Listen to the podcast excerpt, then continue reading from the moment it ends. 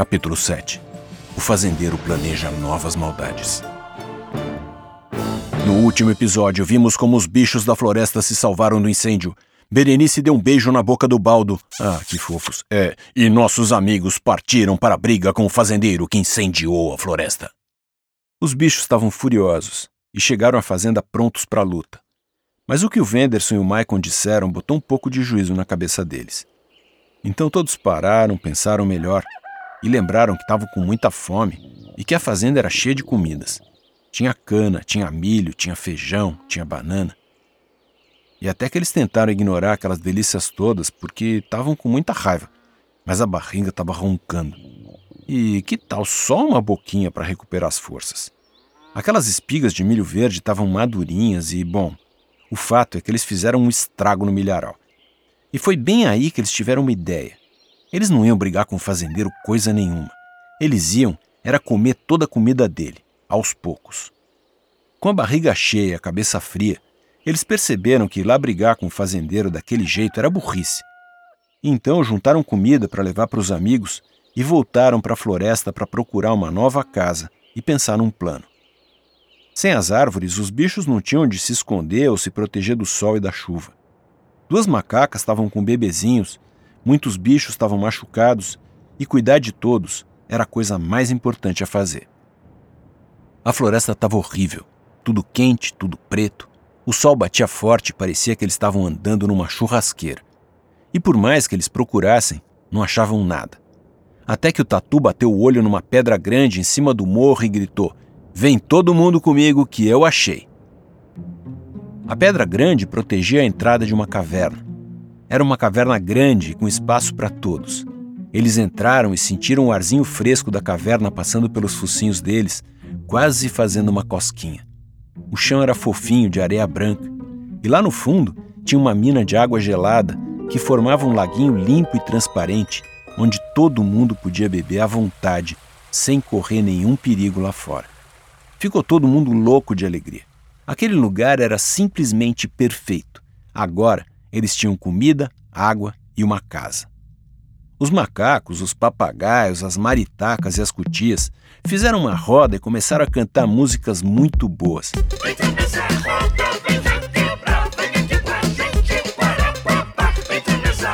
E todo mundo ficou dançando e curtindo até tarde. Deve ter sido por isso que eles só acordaram com os homens praticamente do lado da caverna. Para falar a verdade, Bel acordou com eles falando. Temos que achar esses ladrão. O fazendeiro Genésio quer essas pestes mortinhas da Silva antes que acabe com as plantações dele. Theo botou a cabeça para fora e espiou por um buraquinho. Os dois homens estavam carregando espingardas e facões e eram muito assustadores.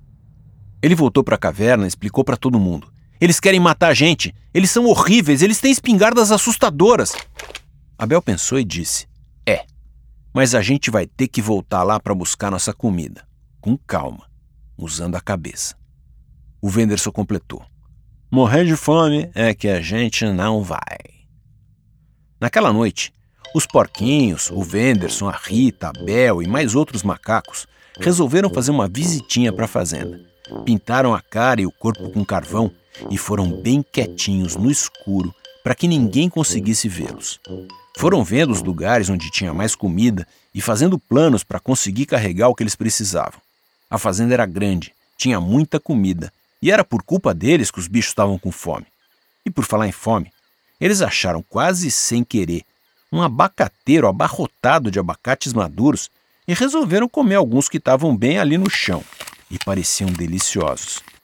E foi bem nessa hora que eles deram de cara com aquele cachorro grande mal encarado que veio para cima deles babando.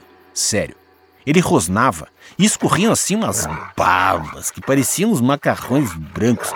Que nojo. Os macacos subiram na árvore e os porquinhos saíram correndo, claro. Adivinha só quem é que corre mais? O cachorro metidão da fazenda ou os porquinhos sarados da floresta? Meu amigo, minha amiga, aqueles porcos estavam correndo muito. Eram porcos a jato e deixaram o cachorro até tonto. Largaram o bicho para trás, viraram por trás da horta, passaram por baixo da cerca e deram de cara com a casa do fazendeiro, bem na hora que ele vinha chegando de caminhonete.